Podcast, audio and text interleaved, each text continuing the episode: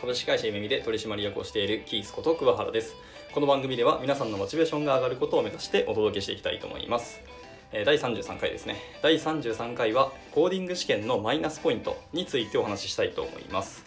はい、えー、と私ですけども採用のお仕事も、えー、とさせていただいておりまして、えーとまあ、面接もそうですしカジュアルメンターもそうですし、まあ、コーディング試験のチェックもちょっとしているんですけども、まあ、そのコーディング試験のえー、とチェックをしてきて、えー、と感じていることとか、まあ、考えていることっていうのがありましてですね。あの特にですけどもせっかくですねあの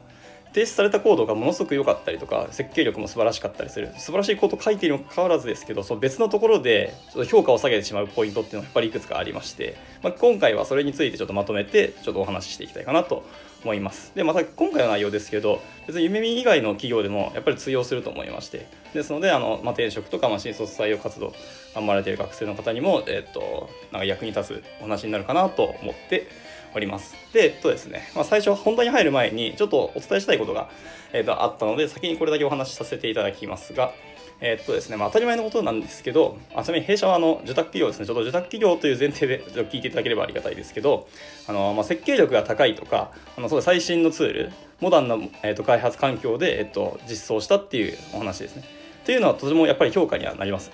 はい、なるんですけども、えっと、それ以上にあの、まあ、ちゃんとまずアプリケーションが動作すること。とあとはそうですねチーム開発を意識しているようなそのコードだったりする、まあ、コミットだったり、まあ、そのリポジトリの運用だったり。っていうことの方が、えっと、重要かなっていうふうにやっぱり企業側では思うと思いますね。はい、でこちらはですね実は受託企業のでも関係なくですね事業会社でもその自社プロダクトを持っている会社さんでも、まあ、同じようなことが言えるんじゃないかなと思っております。はい。というのも、まあ、そのなんでこのアプリケーションを作るかっていうと、まあ、その問題ですね。お客さんの問題を解決するとかそのお客さんのそのビジネスを今後こう展開加速させるための、まあ、システムとかアプリケーションを、まあ、作っていくって話なんですけど、まあ、その作ったものに対する労働対価として我々お金をいただきます。でさらにそのいただいたお金の中から、まあ、いろんなものをやりくりして、えー、と最終的にはお給料として我々はいただける話になります。つまりですねお客さんを最初にやっぱり満足させないとえーま、納得していただかないとお金はもらえないんですよね。はい、というところでじゃあどうやったら、えーと、満足するとか、まあ、納得していただくかって話なんですけどそれはもちろんですね設計がどんだけ優れていたとしてもそう例えば提出し納品したコードがあのどれだけ綺麗で、まあ、また可読性も高くまた高速また堅牢なコードだったとしたとしてもですねそもそも動作しなければやっぱり全く評価されないしむしろその会社としての評価を下げてしまう形になってしまいますね。はい、ですので僕らはですねやっぱりあの正しく動くシステムとか正しく動くアプリケーションを作ることがやはり第一の市場命題になりますのであのやっぱり安定してそう動作するコードをかける人っていう方がやはり企業としてはやっぱりもう信頼されますし、まあ、重宝もされますし、まあ、そういう人を求めるなっていうふうにやっぱりなんだかんだ思ってしまいますね。はいまたですね、あの開発速度が速いに越したことはないんですね。やっぱりそれは速いければ速いほど越したことはないんですけど、その自分のコードっていうのはやっぱり誰かに読まれますしなのであの可読性だったり他の人があの他の人がその私たちの書いたコードの、まあ、リーディングタイムを減らすとかそんなにかからない時間かからないようなコードをかけているってこともものすごく重要ですので、まあ、そういうことを意識していくことが大事かなというふうに思っております。はいそうですね。まあもちろんですけども、一方で、その設計力高い人っていうことは、方のコードっていうのは、やっぱり大体動作してますし、やっぱ可読性も高かったり、あの無駄のないコードになってることももちろん多いんで、まあ、基本的に設計力高い方っていうのは大体信頼はできますけど、まあでも、それでもやっぱり動かないと、えっ、ー、と、評価にはならないので、ここだけ気をつけていきましょうっていう話ですね。はい。というところで、じゃあ、具体的に本題に入っていきたいと思いますが、えっ、ー、と、まず一つ目ですね。1つ目はですけども、えーとまあ、提出されたあのリポジトリのリードミーが書かれていないもしくはそのリードミーの説明が足りないっていうことですね。やはりこれはちょっと評価を下げてしまいがちですね、はい、というのも、まあ、このリポジトリというかアプリケーション提出されたものがどうやって動くのかとか、まあ、その弊社が、えーと、課題として出しているあのその課題に対した、えーと返答としての提出コードであれば別にまこうやってやれば動くっていうのは大体わかるんですけどではないもの特にこう新卒採用の時は、ま、その学生さんが、えー、と独自で作られたアプリケーションだったりするものを動かすんですけどその動かし方がリード目に書かれてないとやっぱりこちらとしてもどうやって、えー、と評価していいか分かんないとか実際に動かしてみないと評価できないところがやっぱあるので、まあ、そういうとこ書かれてないとやっぱり困りますねっていう話になってしまいますね。とかです。あとはあのこのアプリケーション実はまだ80%しか作られてなくてここだけちょっと動きませんとかここだけ変な動きをするっていうのだけ注意してくださいとか、まあ、あとはその例えばその API キーの値をまあ、あの秘匿情報ですのでここだけはちょっと独自に用意してくださいとか。っていう注意書きがあるんであればまだそこも加味して僕らは評価するんですけどじゃあないってなった時に、えー、っとま、僕らがこれをプログラムを解析してあの確認しなきゃいけないんですかって話になってしまうんですよね。まあ、それはやはりよろしくないなっていうふうに思いますし、まあ、たまにですねあのマスターブランチが動かなくて実はディベロップブランチは動きませんっていうことがあの提出者の方に確認取った時にそういうふうに言われたこともあってそれもやっぱり書いてもらえないとこっちとしては分からないよねっていう話になるので再転換にちょっと丸投げするっていうのはさすがにちょっと違うのかなっていうふうに感じておりますので、まあ、そういう方っていうとそういう仕事の仕方もするのかなっていうふうに僕は僕らは思ってしまうので気をつけた方がいいんじゃないかと思います。はい、で2点目ですね2点目は、えっと、Git のコミットメッセージが雑なことが多いなと思って、まあ、そこもちょっと評価にやっぱり僕らは入れてしまいますね。というのも、まあ、例えばこのソースコードのコミットメッセージ見ていくと実はもう1コミットもしくは2コミットで提出されることもあればコミット履歴見るとあのパッケージ追加とか修正とかデバッグとかコードを書いてあったりしてあのそのコミットメッセージだけをパッと見ても結局何をしているのかよく分からなくてなんだかんだこのソースコードの中を見てあこの人はこのルートでコミットするんだっていうことを結局確認しなきゃいけなくてさすがにその最終的にはあのどんだけコミットメッセージ良くてももちろん確認はもちろんするんですけどそのコミットメッセージをパッと見て内容が分かるんであればそれに越したことはないので、まあ、そういうところもやっぱり確認はしてしまいますね。はいまあ、あの個人開発をされるってあの提出することがやっぱりほとんどですので、ま、気持ちはとても分かります僕も。なんですけどやっぱり提出するものに関してはそういうところも意識していただければいいなと思いますしあの、まあ、こういう見方もあるんですけど過去の自分っていうのはあの他人っていう見方がありますよね。でこれ多分皆さんもよく経験したことあるかもしれないですけどこう例えばこのコード誰が書いたと思ってなんかすごいひどいコードが見つかってで Git ブレイム叩いてみると実は3日前の自分でしたみたいな。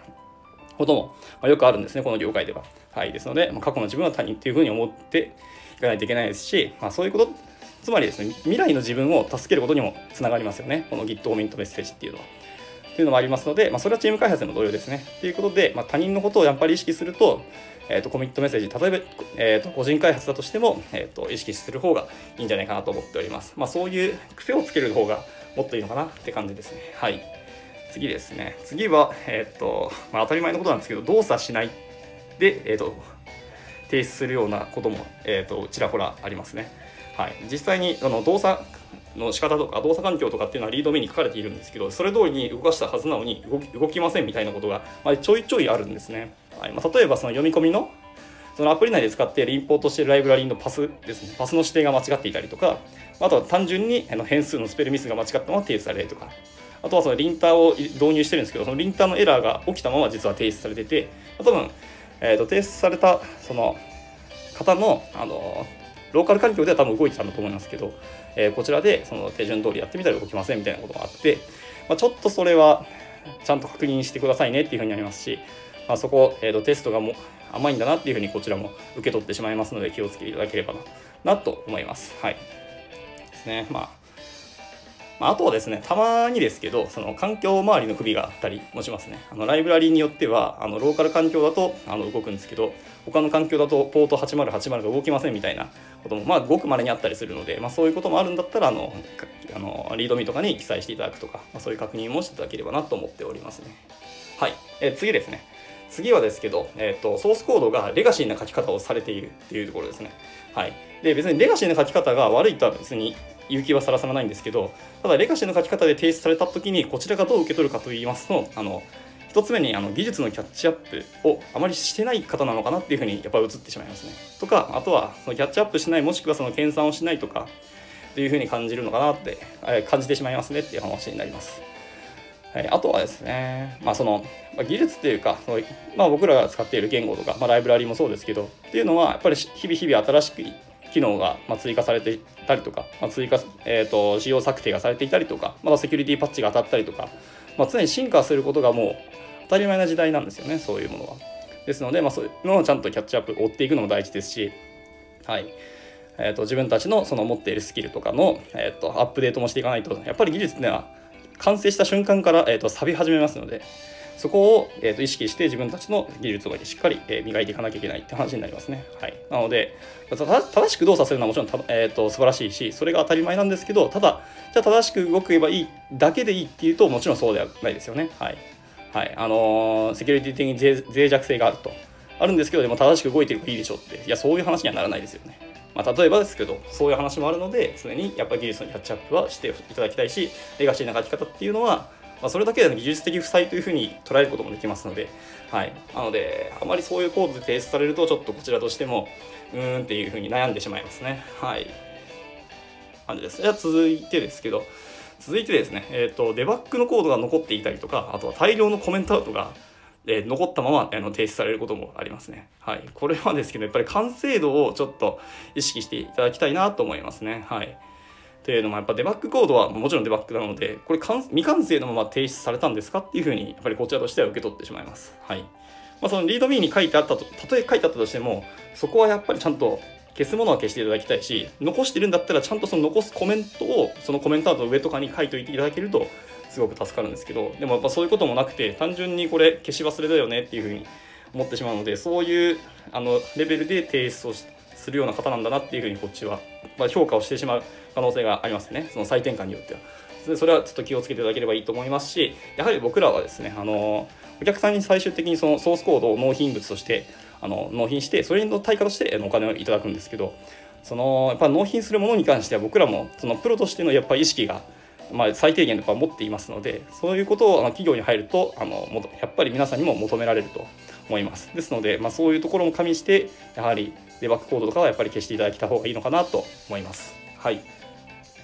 えー、次が最後ですね。最後ですけど、えーと、適切にあのファイルの分割ができていない、まあ、もっと言うと設計がちゃんとされていないみたいなこともごくごくありますね。はい。なんか1ファイルに全部もう盛り込んで盛り込んでいろんなものを盛り込んで提出されるみたいなこともごくまでにありましてこれはちょっとなっていうさすがにあの評価を下げて下げざるを得ないようなソースコードだと言って、えー、言えますね。はい、で、まあ、かといってじゃあどういうのがいいのかっていうと、まあ、どういう設計がいいとかどういうふうな分割の仕方流度がいいのかっていうのは、まあ、一概にやっぱり言えないですし、まあ、いろんな仕組みとか、えー、テクニックとか、まあ、その求められるアプリケーションのレベル感とか、えーと、機能によって全然まちまちですので、まあ、それはケースバイケースではあるんですけど、まあ、かといってじゃあ全く考慮できないかっていうとそんなことはもちろんないですし工夫することはいくらでもできますしあの、まあ、共通化であったりとか、まあ、例えば API コールするところだけそのモジュールに切り出すとか。はい、っていう感じで、まあ、保守性とか拡張性を意識するといくらでもやり方はあるなと思っていてでそういうソースコードはやはりやっぱりあの見れば分かりますねこちら側としてもしあ多分仲間の方も多分読んだ時にそういうことを思われると思うんではい、そういうことができてない分割がちゃんとできてないっていうとやっぱりこちらとしては評価を下げざるを得ないような形になりますので、えー、と意識していただければいいのではないかなと思います。はいという感じですね。はいまあ、最後にですけどもあの今にちょっと偉そうにつらつらと発言させていただいたんですけど、はい、僕も学生の頃こんなことは全部ですけど本当にできていなくてですねあの今も学生の頃のソースコード実は僕戒めとしてまだ持ってるんですけどあのまああの可読性が凄まじく悪くて自分で自分のこのコード何のために書いたのっていうのが分かんないとこもよくありますね。はい、とかそのコミットメッセージも自分のためだけにしかやっぱり書いてなくてさすがにこう誰かに読ます気もなかったというか一応論文とかに載せるソースコードって絶対あったんですけど、まあ、その載せたソースコードもやっぱりひどくてですね。もうちょっと恥ずかしいまま論文として残ってるんでもうその自分の黒歴史として思ってるんですけどはい。っていうのでやっぱりこうとてもじゃないですけど人に見てもらうようなこう準備っていうのが自分はまだまだできていなかったっていう、まあ、反省として持ってます、はい、ただ自分自分もそうやって、えーとまあ、日々日々こういう社会人になりまして研鑽をしていろいろ先輩からご指導もいただいて今に至るんですけど、まあ、でもそれをまあ学生のうちからやっぱりできていればそれに越したことはないですしそれを今できてたらやっぱりあの採用面接とかですごく評価をされると思いますので、はい、そういう方が少しでも増えればいいなと思ってますしあの皆さんのソースコードのレベルがえ高まっていただければいいなと思って、まあ、今日お話しさせていただきました。まあ、少しでも参考になれば幸いです。はい。というところで今回の収録は以上となります。また何かご質問、またレターといただけましたら、えー、ものすごく嬉しいので、どしどし応募お待ちしております。はい。では、これ以上となります。バイバーイ。